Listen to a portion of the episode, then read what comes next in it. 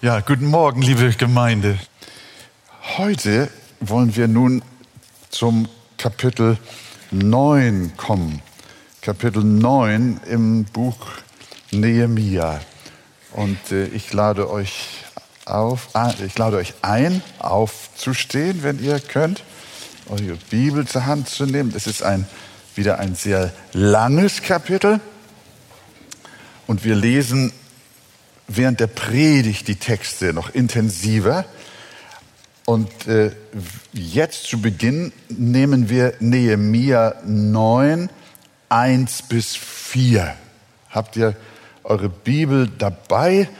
Das äh, wird euch und uns helfen. Nehemia 9, Vers 1 bis 4.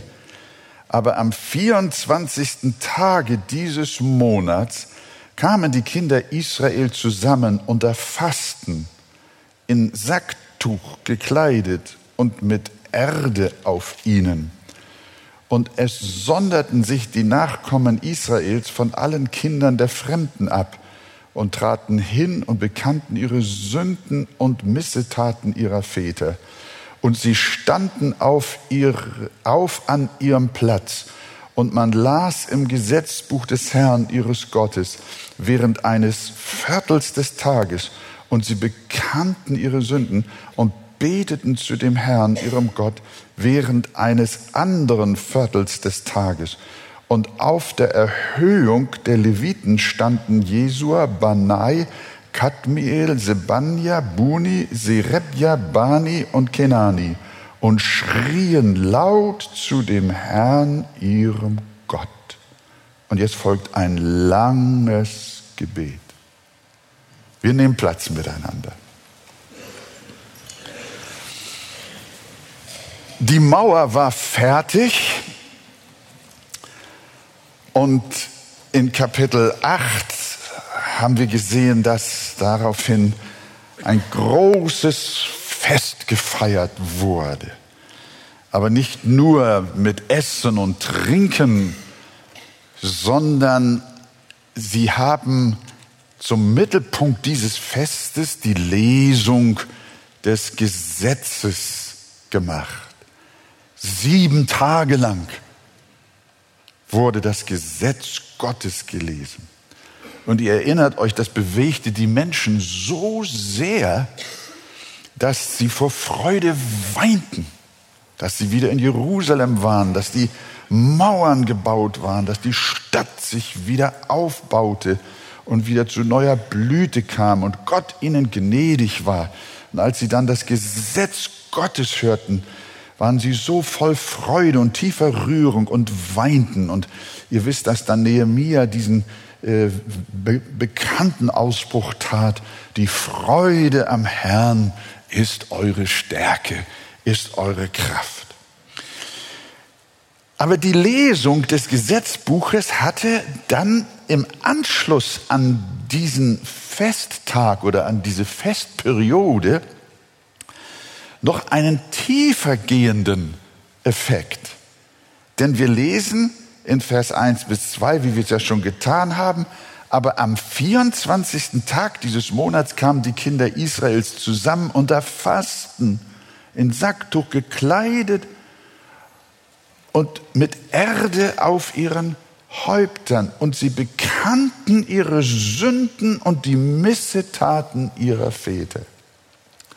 Das Gesetz Gottes, das sie wenige Tage zuvor wieder neu gelesen und gehört hatten, das hatte so einen nachhaltigen Eindruck auf die Kinder Israels, dass sie nach Tagen danach immer noch nicht davon loskamen.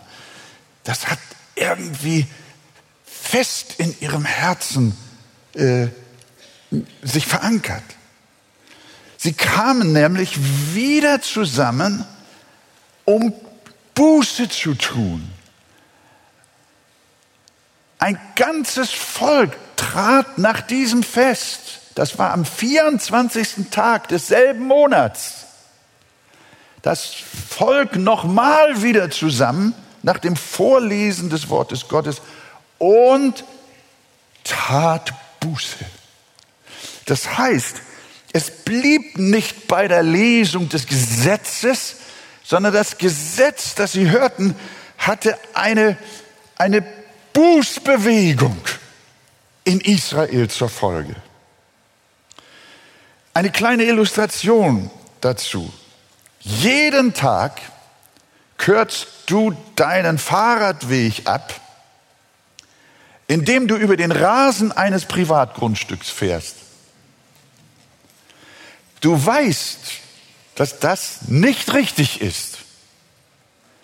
Aber weil der Weg schon so schön ausgefahren ist und kürzer ist als das andere da hinten rum und es offensichtlich alle Fahrradfahrer so machen, übergehst du die Stimme deines Gewissens und fährst immer quer über fremdes Gelände. Aber eines Morgens hat der Eigentümer ein Schild gesetzt und darauf steht in großen Lettern Privatgrundstück, befahren verboten. Wow. Du kommst wieder mit deinem Rad vorbei, du hältst inne und denkst, nee, dann ist es vielleicht besser, ich fahre nicht mehr über den Rasen anderer Leute. Wie kommt das? Dass du möglicherweise, und ich hoffe, so mir ist es nämlich einmal so gegangen, als Schulboy noch.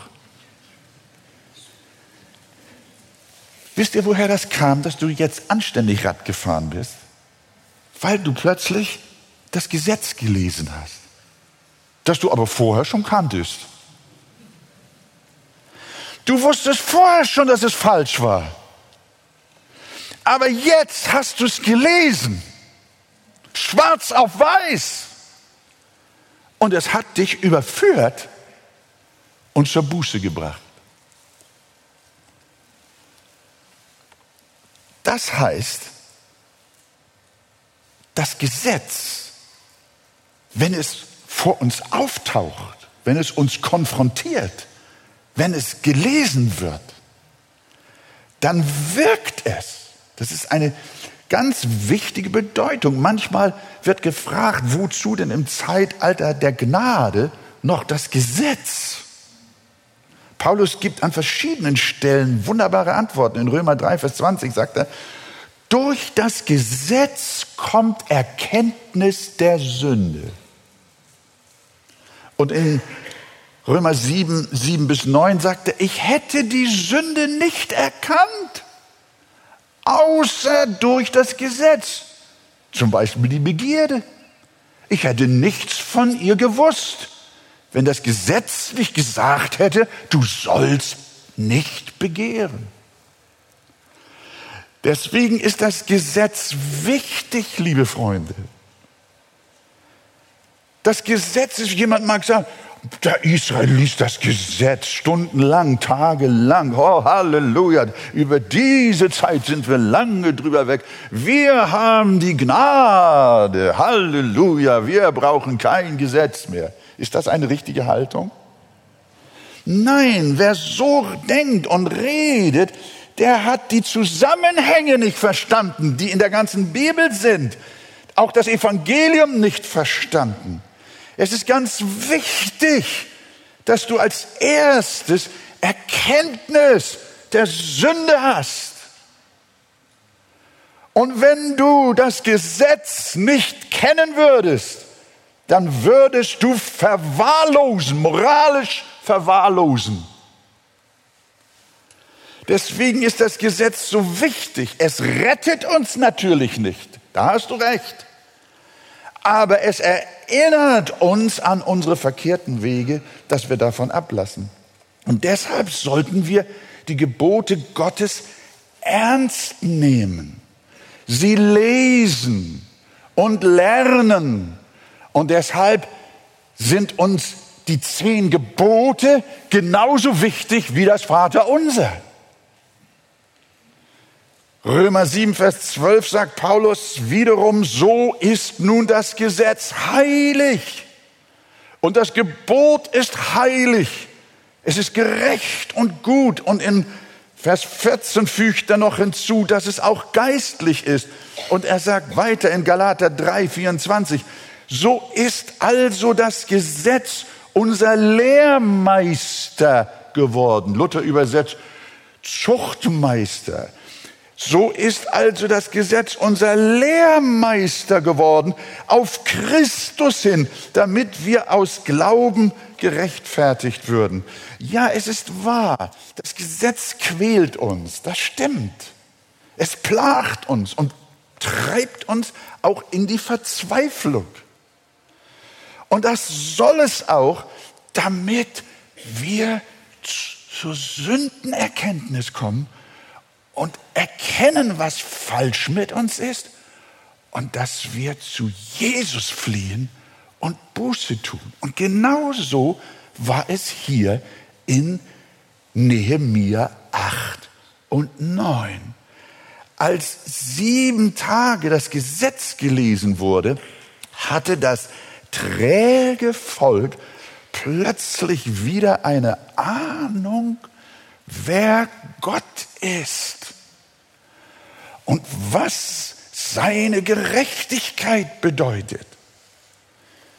Ich kann mir vorstellen, liebe Freunde, liebe Gemeinde, wenn in unseren Medien, im deutschen Fernsehen, in den öffentlichen und in den privaten und auch in allen Zeitungen und Presseorganen, wenn sieben Tage lang in Deutschland dreimal täglich im deutschen Fernsehen die zehn Gebote gelesen werden,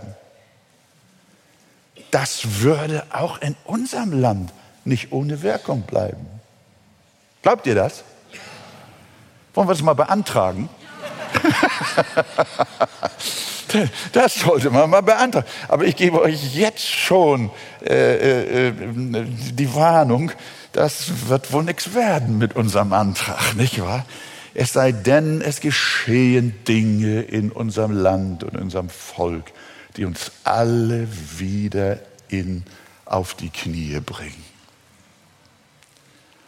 Aber wenn in einer Gesellschaft das Gesetz, die Gebote Gottes wieder gelesen, gehört und das nicht nur mal so zu Weihnachten, na da sowieso nicht, aber wann denn? Ja, gar nicht. Es gab mal ein Buß- und Betag. Ja, was war das? Oder was ist das? Nein, wenn es gelesen werden würde und gehört werden würde, es würde seinen Einfluss nicht verfehlen. Und so war es hier in Israel. Sieben Tage gelesen, sie gingen nach Hause und dachten, nun ist das Fest vorbei. Aber das, was sie gehört hatten, bewegten die Menschen in ihrem Herzen und nach wenigen Tagen kamen sie wieder zusammen. Wir haben gelesen, Vers 3, sie standen auf an ihrem Platz man las nochmal im Buch des Gesetzes des Herrn ihres Gottes während eines Viertels des Tages und sie bekannten ihre Sünden und warfen sich nieder vor dem Herrn ihrem Gott während eines anderen Viertels des Tages. Das hat das Gesetz geschafft. Wir sehen hier einen landesweiten Zerbruch, einen echten Volkstrauertag. Die Menschen schämten sich ihres oberflächlichen und liederlichen Lebens und wegen ihrer Widerspenstigkeit gegen die Ordnungen Gottes. Und lasst uns bedenken, es waren nicht die Heiden, die Buße taten, sondern es war das Volk Gottes. Und ich glaube, das ist auch in unserer Zeit sehr, sehr wichtig. Die lauwarme Christenheit, ja wir brauchen eine solche Buße, eine tiefgreifende Rückkehr zum Herrn, unserem Gott und zu seinem Gesetz, damit wir auch zu seinem Evangelium kommen. Gott möge sich über uns erbarmen. Und jetzt, ihr Lieben, jetzt habt ihr eure Bibel dabei und wir schauen uns mal das gewaltige Bußgebet an, das die Leviten im Auftrage und als Stimme des Volkes vor Gott gesprochen haben, in aller Feierlichkeit, in allem Ernst. Es beginnt mit den Worten in Kapitel 6, in Vers 6. Habt ihr es? Wie fangen sie an zu beten? Du Herr bist der Einzige. Du hast den Himmel aller Himmel samt ihrem ganzen Heer gemacht, die Erde und alles, was darauf ist. Du bist der Einzige. Damit fangen sie an. Israel hatte sich mit fremden Göttern eingelassen, ihr wisst es. Götzendienst auch in ihren Reihen gehabt. Aber jetzt hatten sie wieder das Gesetz gelesen und ihr wisst, was zu Anfang der zehn Gebote geschrieben ist. Was hatten sie gelesen und was hatten sie wieder wahrgenommen? Was hatten sie wieder verstanden? Ich bin der Herr, dein Gott, der ich dich aus dem Land Ägypten, aus dem Haus der Knechtschaft herausgeführt habe. Du sollst keine anderen Götter neben mir haben. Bete sie nicht an diene ihnen nicht. Das haben sie gehört. Und jetzt war der Anfang ihres Gebetes, du Herr bist der Einzige. Halleluja. Die Bibel sagt in Jesaja 45, Vers 5, der Herr selber sagt, ich bin der Herr und sonst keiner mehr. Kein Gott ist außer mir. Und das ist das Erste, was Buße erkennt. Wenn du Buße tust, dann kommst du zu dem Gebot. Es ist kein Gott außer dem einen. Dann weißt du, es ist nur ein einziger Gott. Gott verabscheut die heute so gepriesene Religions- und Göttervermischung. Du kannst den Gott der Bibel, mein Freund, nur haben, wenn du alle anderen Götter fahren lässt. Der Gott der Bibel ist ein eifersüchtiger Gott und außer ihm ist keiner. Du kannst nicht zwei oder drei oder noch mehr Götter haben. Du kannst nicht zwischen den Religionen tanzen. Du musst dich entscheiden, wer dein Gott sein soll. Und wenn du, wenn Gottes Güte dich zur Buße leitet, dann sprichst du mit dem Volk in Jerusalem, du Herr bist der Einzige. Nachdem das Volk ihren Herrn und Schöpfer gepriesen hat, erinnern sie sich an die Wohltaten Gottes. Schaut mal, wie das Bußgebet weitergeht.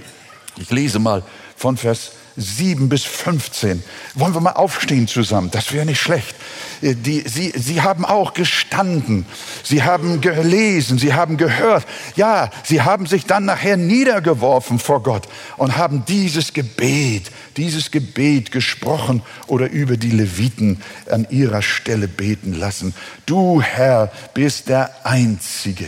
Und dann weiter in Vers 7. Du Herr bist der Gott Ab, der Abraham erwählt hat und aus Ur in Chaldea geführt und mit dem Namen Abraham benannt hat. Und du hast sein Herz treu vor dir befunden und einen Bund mit ihm gemacht, seinen Samen das Land der Kanaaniter, Hethiter, Amoriter, Pheresiter, Jebusiter und Girgasiter zu geben. Und du hast dein Wort gehalten, denn du bist gerecht. Du hast das Elend unserer Väter in Ägypten angesehen und ihr Schreien am Schilfmeer gehört und hast Zeichen und Wunder getan an Pharao und all seinen Knechten und an allem Volk seines Landes, denn du wusstest wohl, dass sie Übermut mit ihnen trieben und du hast dir einen Namen gemacht, wie es heute der Fall ist. Du hast das Meer vor ihnen zerteilt und sie gingen mitten durchs Meer auf dem Trockenen. Aber ihre Verfolger hast du in die Tiefe geschleudert wie einen Stein in mächtige Wasser. Du hast sie bei Tage mit einer Wolkensäule und bei Nacht mit einer Feuersäule geleitet, um ihnen den Weg zu erleuchten und auf dem sie ziehen sollten. Ihr müsst euch vorstellen, während wir das lesen, das ganze Volk stand, die Leviten beteten laut. Es war ein vorbereitetes Gebet. Es war ein ernstes Gebet. Das ganze Volk steht und betet. Du hast sie bei Tage mit einer Wolkensäule und bei Nacht mit einer Feuersäule geleitet, um ihnen den Weg zu erleuchten, auf dem sie ziehen sollen. Du bist auf dem Berg Sinai herabgefahren und hast mit ihnen vom Himmel her geredet und hast richtige Ordnungen und wahrhaftige Gesetze und gute Gebote und Satzungen gegeben. Du hast ihnen deinen heiligen Sabbat kundgetan und ihnen Gebote, Satzungen und Gesetze geboten durch deinen Knecht Mose. Brot vom Himmel hast du ihnen gegeben, als sie hungerten und Wasser aus dem Felsen hast du für sie hervorgebracht, als sie dürsteten und du hast ihnen befohlen, hineinzugehen und das Land einzunehmen, darüber du deine Hand erhoben hattest, es ihnen zu geben. Wow. Setzt euch mal zwischendurch mal wieder hin. Wir müssen eine Pause machen bei der Betrachtung dieses Gebetes. Was haben Sie getan? Sie haben sich an Gottes Güte erinnert. Das tut Buße. Der Stolz vergisst, was Gott in der Vergangenheit Gutes an dir getan hat. Du buchst die Erfolge alle auf dein Konto, die du gehabt hast. Aber Buße Gott die Ehre und vergisst nicht, dass es seine Segnungen waren, die dich auf dem Weg begleitet haben. Seine Güte ist es, dass wir nicht gar aus sind. Seine Liebe ist es, die uns bis heute am Leben ließ und uns getragen und geholfen hat. Und in diesem Geist hat David ja auch gerufen, lobe den Herrn meine Seele und was in mir ist, seinen heiligen Namen. Lobe den Herrn meine Seele und vergiss nicht, was er Gutes an dir getan hat. Wir sehen diese bußfertige Gemeinde erinnert sich an Gottes Wohltaten, an Gottes unverdiente Wohltaten im Leben vorangegangener Geschlechter, an ihren Vätern bis zum heutigen Tage. Und Buße gibt Gott die Ehre und nicht sich selbst. Jetzt stehen wir wieder auf. Und wir lesen Vers 16 bis 19, dieses lange ernste Gebet. Jetzt kommt ein anderer Ton rein. Eben war Dank, Ehre, Anerkennung. Du bist der Einzige. Du bist Gott. Du hast Wunder über Wunder getan an uns und unseren Vätern. Und jetzt kommt Vers 16. Aber, aber, Sie und unsere Väter wurden übermütig und halsstarrig, sodass sie bei all diesen gnädigen Taten, die du an ihnen getan hast, dass sie deinen Geboten nicht folgten. Und sie weigerten sich zu hören und gedachten nicht an deine Wunder, die du an ihnen getan hast, sondern wurden halsstarrig und warfen ein, warfen ein Haupt auf, um in ihrer Widerspenstigkeit in die Knechtschaft zurückzukehren. Und dann kommt wieder ein Aber. Aber du, o oh Gott der Vergebung, warst gnädig, barmherzig, langmütig und von großer Barmherzigkeit und verließest sie nicht. Ob sie gleich ein gegossenes Kalb machten und sprachen, das ist dein Gott, der dich aus Ägypten geführt hat und arge Lästerungen verübten, verließest du sie nach deiner großen Barmherzigkeit nicht in der Wüste. Die Wolkensäule wich trotzdem nicht von ihnen des Tages, um auf sie auf dem Wege zu führen, noch die Feuersäule des Nachts, um ihnen den Weg zu erleuchten, den sie ziehen sollten. Kommt, setzt euch doch. Ja, ich, ihr Liebe, ich lasse euch, das, was wir jetzt machen, das ist keine Show, dass ich euch aufstehen lasse. Sondern ich tue das aus einer tiefen, äh, ja, man kann sagen, emotionalen und auch, auch aus, einem, aus einer Betroffenheit heraus, was hier ja eigentlich vorgeht. Wir wollen doch nicht nur das überfliegen, was wir hier so haben, sondern Gott möchte, dass wir uns hineinversetzen, was hier eigentlich passierte. Hier ist ein vom Gesetz Gottes erschüttertes Volk, das in eine Buße hineingerät und das dann wiederum zusammenkommt und sagt, wir müssen unsere Sünden bekennen. Wir müssen zurückkehren zu Gott, unseren Gottesdienst erneuern, unseren Gehorsam erneuern. Wir können so nicht bleiben und das ist hier das Gebet, Freunde. Und ich finde, das, das Wenigste, was wir tun, dass wir aufstehen. Wir sehen, wie sie sich zu den Sünden ihrer Vorfahren und zu ihren eigenen Sünden stellen. Sie sprechen sie schonungslos aus nach dem Motto, du warst so gütig und freundlich mit uns, aber wir wurden übermütig, halsstarrig, sodass wir deinen Geboten nicht folgten. Sie weigerten sich zu hören und machten ein goldenes Kalb zu ihrem Gott. Sie bekannten die Sünden.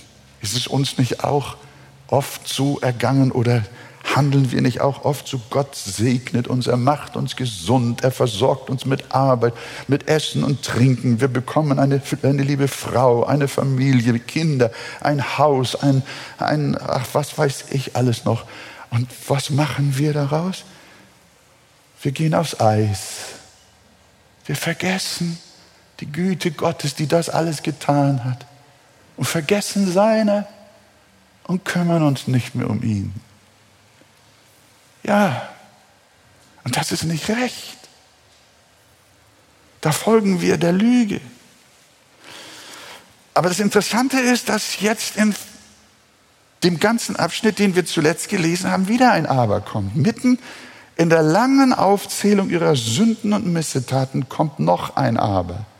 Es ist das Aber der Hoffnung. Denn sie riefen noch, schaut nochmal Vers 17, aber du bist ein Gott der Vergebung. Wollen wir es mal zusammen sagen? Aber du bist ein Gott der Vergebung. Gnädig und barmherzig langmütig und von großer Güte. Und du hast sie nicht verlassen, obwohl sie so versagt haben. Sie hatten nicht nur erkannt, dass Gott der Herr, der Einzige ist, sondern auch, dass er ein Gott der Vergebung ist. In Micha 7 stehen diese berühmten Worte, wo ist solch ein Gott wie du, der die Sünde vergibt und er lässt die Schuld denen, die übrig geblieben sind, von seinem Erbteil, der an seinem Zorn nicht ewig festhält, denn er ist barmherzig. Wo ist solch ein Gott wie du, der die Sünde vergibt? Dahin ging das Gebet. Sie bekannten ihre Schuld. Aber bei dem Gott, bei dem sie ihre Schuld bekannten, gerieten sie nicht in Verzweiflung, sondern sie hatten Hoffnung. Als David wegen seines Ehebruchs vor Gott zerbrach, betete er, darum bekannte ich dir meine Sünde und meine Schuld verhehlte ich nicht. Ich sprach, ich will dem Herrn meine Übertretungen bekennen. Da vergabst du mir die Schuld meiner Sünde. Da vergabst du mir. Und David war befreit. Und das Volk bekannte Sünde. Und sie waren befreit. Manche finden, Buße ist ein böses Wort. Sie finden, Buße ist ein hartes Wort, als wäre es ein feindseliges Wort. Mein Freund, Buße ist nicht hart, sondern Buße erlöst. Buße macht frei. wenn du deine Sünde bekennst und zu dem Gott der Bibel kommst, in Jesus Christus, dann kommst du zu einem Gott der Vergebung. Mir erzählte einmal schon einige Jahre her ein ehemaliger Soldat aus dem Zweiten Weltkrieg hier, einer unserer deutschen Brüder, wie froh er war, als die Amerikaner vor ihm standen und er sich endlich ergeben konnte. Lange hatte er durch die Nazi-Propaganda geglaubt, dass der Krieg noch zu gewinnen wäre. Und er hat Druck gemacht, er hat gekämpft. Aber die Realität vor seinem Auge schließlich sprach eine andere Sprache. Er hat es gespürt, er hat es gesehen. Der Krieg kann nicht mehr gewonnen werden. Aber er sollte kämpfen und kämpfen und andere Menschen erschießen. Es zerriss ihn innerlich, einerseits zu wissen, dass der Krieg verloren war und andererseits sich immer noch einreden zu sollen, dass der Endsieg noch käme. Diese unerträgliche Spannung, hört mal gut zu, diese unerträgliche Spannung löste sich in dem Augenblick auf, als er sich endlich der Realität ergeben konnte, indem er seine Waffen abgeben und ehrlich bekennen durfte, der Krieg ist verloren. Da war der Krieg für ihn endlich zu Ende und sein Leben gerettet. Wörtlich sagte er zu mir, ich habe eine tiefe, stille Freude in mir verspürt, als ich kapitulierte. Der war froh. Fand ich und finde ich ein wunderschönes Bild auf die Buße. Du führst einen Krieg gegen Gott. Und du kannst ihn nicht gewinnen. Und je länger du ihn führst, desto verzweifelter und elender wirst du. Aber weißt du, wenn du deine Waffen endlich abgibst und vor Gott kapitulierst und Buße tust, dann wirst du der glücklichste Mensch auf Erden. Da fallen die Lasten von dir ab. Es ist so schön in Israel gewesen. Das muss, das muss der Glück, einer der glücklichsten Tage in Jerusalem gewesen sein, als sie dieses Gebet gebetet haben. Auch dein Krieg kann heute zu Ende sein. Dein böses Gewissen kann heute zur Ruhe kommen. Deine schlaflosen Nächte können sofort aufhören. Du musst dich nur der, der Realität stellen und nur kapitulieren. Denn du kannst den lebendigen Gott nicht besiegen. Lass ihn dich besiegen und dann hast du es gut. Denn Gott ist ein Gott der Vergebung. Sagt ihr Amen? Halleluja. Jetzt geht es weiter. Israel in dem Gebet der Buße erinnert sich nun auch an die persönliche Versorgung, einmal die Begleitung Gottes durch die Wüste und durch das Rote Meer. Jetzt lesen wir, du gabst ihnen deinen guten Geist, um sie zu unterweisen. Lasst uns nochmal aufstehen und dann 20 bis 25 lesen. Und du gabst ihnen deinen guten Geist, sie zu unterweisen. Und dein Manna nahmst du nicht von ihrem Munde. Und als sie dürsteten, gabst du ihnen Wasser. 40 Jahre lang versorgtest du sie in der Wüste, dass ihnen nichts mangelte.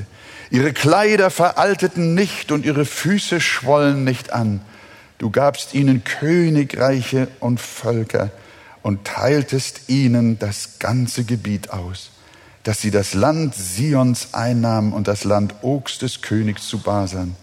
Du machtest ihre Kinder zahlreich wie die Sterne am Himmel und brachtest sie in das Land, von dem du ihren Vätern verheißen hattest, dass sie hineinziehen und es einnehmen würden. Die Kinder zogen hinein und nahmen das Land ein, und du demütigst vor ihnen die Einwohner des Landes, die Kanaaniter, und gabst sie in ihre Hand, ebenso ihre Könige und die Völker im Lande, dass sie mit ihnen nach Belieben handelten, und sie eroberten feste Städte und ein fettes Land nahmen sie, Häuser in Besitz mit allerlei gut gefüllt, ausgehauene Brunnen, Weinberge, Ölbäume und Obstbäume in Menge, und sie aßen und wurden satt und fett und ließen sich's wohl sein in deiner großen Güte. Setzt euch noch mal wieder hin. Äh, da sehen wir, sie kommen nicht weg, auch immer wieder Gott zu preisen für das, was er getan hat. Seht ihr, was, was insgesamt gesehen in diesem Gebet deutlich wird und auffällt, ist, sie danken Gott in ihrer Buße für seine Wohltaten auf allen Ebenen. Und dann sagen sie, aber wir haben es dir nicht gedankt. Aber wir sind von dir abgefallen. Wir sind eigene Wege gegangen, haben dein Gebot gebrochen. Und so äh, preisen sie Gott wiederum, was er für sie getan hat und wie barmherzig er mit ihnen gewesen ist. Und gerade waren sie dabei, Gott für seine Versorgung über 40 Jahre hindurch zu preisen und über das Geschenk des verheißenen Landes. Da mussten sie schon wieder ein Aber einschieben. Vers 26, wir haben das nicht gelesen, aber wir bleiben jetzt mal im Sitzen. Aber sie wurden widerspenstig und lehnten sich gegen dich und warfen dein Gesetz hinter ihren Rücken. Und in Vers 30, Du aber hattest viele Jahre lang Geduld mit ihnen und hast gegen sie Zeugnis ablegen lassen durch deinen Geist, durch deine Propheten, aber sie wollten nicht hören. Darum hast du sie in der Hand der Völker, der Länder gegeben. Sie stellten fest, dass Gott sie hat strafen müssen und sie in die Gefangenschaft fremder Völker gegeben hat. Das verheißene Land wurde von fremden Heeren besetzt und oft schien es aus, mit Israel zu sein. Aber das Gebet des Volkes, das Bußgebet lautete in Vers 31, wieder, wieder, hör mal, aber nach deiner großen Barmherzigkeit hast du mit ihnen dennoch nicht ein Ende gemacht und sie nicht verlassen, denn du bist ein gnädiger und barmherziger Gott. Zuvor hieß es, du bist ein Gott der Vergebung. Jetzt heißt es, du bist ein gnädiger und barmherziger Gott. Wir sehen, sie appellieren immer wieder an die Barmherzigkeit Gottes. Und das ist auch etwas für uns, liebe Gemeinde. Sind wir nicht auch so ein ein Knäuel von Unzuverlässigkeit. Wir haben schon gesagt, Gott hat, darf ich mal fragen, wer, wer kann wirklich aus der Tiefe seines Herzens bekennen, Gott hat mir Wohltat über Wohltat in meinem Leben geistlich und auch sonst geschenkt. Er ist mein Versorger. Er hat mir geholfen. Zu wem war Gott gut in der Vergangenheit? Darf ich eure Hände sehen? Passt mal auf. Die nächste Frage lautet, und habt ihr nie gemurrt in eurem Leben? Hallo? Darf ich mal fragen, wer hat trotzdem gemurrt? Das sind wieder genauso viele. Also ihr Lieben, merkt ihr, das, ist, das spiegelt sich wieder. Das, was, was die Väter hatten, was Israel hatte. Gottes Segen, Gottes Gnade, Gottes Erbarmen, Gottes Wohltat und unsere Untreue und unsere Murrerei und unser Ungehorsam, dieses selbe Strickmuster. Und ich würde sagen, Vater im Himmel, ich glaube, es ist gut, wenn jetzt du endlich mal eine rote Linie ziehst. Jetzt hast du dich schon so oft erbarmt. Und jetzt ist Schluss. Wer ist dafür? dass Schluss ist. Also wenn ich euch mein eigenes Leben jetzt so ich aus meinem Herzen sprechen lassen würde, dann habe ich manchmal selber gedacht, dass Gott mir immer noch gnädig ist, das kann ich nicht begreifen. Wirklich. Wenn ich das alles so bedenke, was ich in meinem Leben alles für Mist gebaut habe? In Worten, Werken und Taten oder ja, in, in Gedanken, Worten und Taten. Aber liebe Gemeinde, in diesem Kapitel und in diesem Gebet sehen wir, Gott lädt uns ein, dass wir uns dennoch immer und immer und immer und immer wieder auf seine große Barmherzigkeit werfen dürfen. Wie groß auch der Haufen unserer Schuld ist, wie tief wir uns auch verstrickt haben, wie chronisch auch unsere Sünde ist. Wir dürfen sagen von ganzem Herzen, Du bist aber dennoch ein gnädiger und barmherziger Gott. Und Gott wird nicht müde, immer wieder Ja zu sagen. So sagen die Klagelieder, die Güte des Herrn ist, dass wir nicht gar aus sind. Seine Barmherzigkeit hat noch kein Ende und sie hört niemals auf. Viel zu schade, dass ich das alleine sage. Die Barm deine Barmherzigkeit, zusammen, deine Barmherzigkeit hat noch kein Ende und sie hört niemals auf. Halleluja. Wow. Wenn wir uns die Menge unserer Sünden anschauen und immer wiederkehrendes Versagen betrachten müssen, muss Gott denn nicht Schluss machen? Muss er nicht endlich die Reißleine ziehen und sagen, bis hierher und nicht weiter? Nein, seine Barmherzigkeit in Jesus Christus hört niemals auf. Immer und immer wieder dürfen wir zu ihm kommen. Siebenmal, siebzigmal. Und wenn du tausendmal gefallen bist, ja zehntausendmal, dann erbarmt sich Gott dennoch wieder über dich, wenn du zu ihm kommst und von Herzen die Buße suchst und ihm deine Sünde bekennst und vor ihm kapitulierst, dann steht der lebendige Gott auf deiner Seite, denn er ist ein gerechter, aber auch ein barmherziger und gnädiger Gott bis an das Ende der Tage. Amen. Amen. Wow. Es ist allerdings wichtig, dass wir jetzt nicht auf eine falsche Spur kommen. Zu bedenken, was Vers 33 zum Ausdruck bringt. Schauen wir jetzt Vers 33. Da beten sie jetzt weiter. Du bist gerecht in allem, was du über uns gebracht hast. Denn du hast recht getan, wir aber sind gottlos gewesen.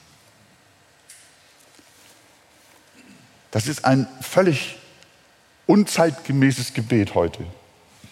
Sowas wird, weiß ich nicht. Wo wird sowas noch gebetet?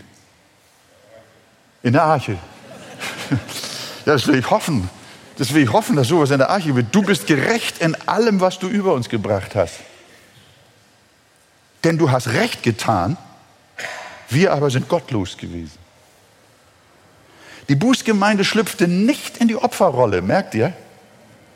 Sondern sie sagte Ja zu dem, was ihr im Laufe ihrer Geschichte widerfahren ist, bis zum damals heutigen Tag. Sie haben nicht gesagt, Herr, warum sind eigentlich in der Wüste so viele gestorben? Warum sind wir in Babylons Knechtschaft gewesen? Warum besetzen Feinde unser Land? Warum sind wir zerstreut? Warum haben wir so viel Not in unserem Land und in unserem Volk? Warum sind wir zerstreut? In unserer Sprache gesprochen, warum bin ich so krank? Warum habe ich meinen Mann verloren? Warum bin ich allein? Warum habe ich noch keine Frau?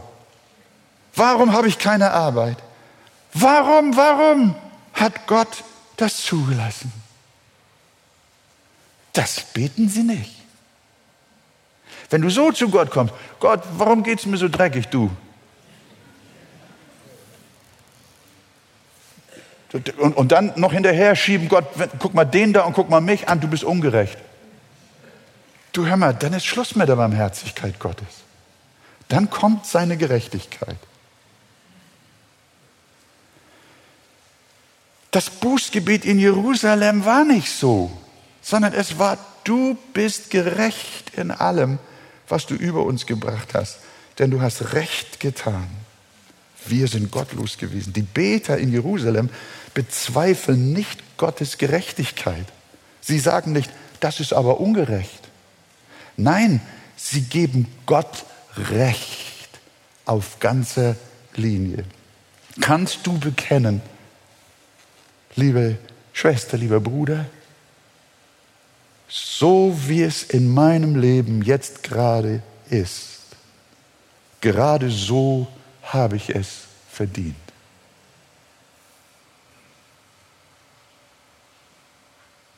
Ist gut? So wie es in meinem Leben jetzt gerade ist, so habe ich es verdient. Gott hat keine Fehler gemacht, sondern er hat alles recht getan. Ich aber war verkehrt und habe viel gesündigt. Er hat alles recht getan. Auch in dem allem, was über uns gekommen ist. Wer sich so unter die mächtige Hand Gottes bereit ist zu beugen, der darf auf grenzenlose Barmherzigkeit rechnen und hoffen. Aber das ist unser Problem in unseren Tagen, auch unter der Christenheit. Wir haben uns ein Gottesbild gebastelt, bei dem Gott so unser Partner ist, ne? so unser Kollege. Und wir wollen auf Augenhöhe mit ihm verhandeln. Und wenn du auf Augenhöhe mit ihm verhandelst, dann verhandelst du dich in die Hölle. Dann verhandelst du dich zugrunde. Du musst begreifen, Gott ist Gott und ich bin ein sündiger Mensch. Das ist, das, das, das, das die Überschrift über unserem ganzen Glauben. Das ist das Gottesbild, das wir brauchen, um dem lebendigen Gott, dem ihm gebührenden Respekt zu erweisen, indem wir sagen, du bist gerecht in allem, was du tust. Und deswegen sagt auch in Lukas 1, Vers 50 die Bibel, seine Barmherzigkeit, Gottes Barmherzigkeit währt von Geschlecht zu Geschlecht. Sie hat kein Ende über die, welche ihn fürchten. Rechte nicht mit Gott, sondern fürchte ihn. Dann wird er dir um Jesu willen barmherzig sein. Dann wird er die Heilstat Christi, die er am Kreuz von Golgatha für Sünder vollbracht hat, auf dein Leben anwenden, von heute an bis ans Ende deiner Tage. Und du darfst erleben, dass Gott ein gnädiger, ein barmherziger Gott ist. Darum kann Gott uns Treue erweisen, auch wenn wir versagen. Wenn wir untreu sind, so bleibt er doch treu. Er kann sich selbst nicht verleugnen. Darum das berühmte Wort Römer 5, Vers 20. Wo aber die Sünde mächtig geworden ist, da ist die Gnade noch viel mächtiger geworden. Noch nicht nur mächtiger, sondern viel mächtiger geworden.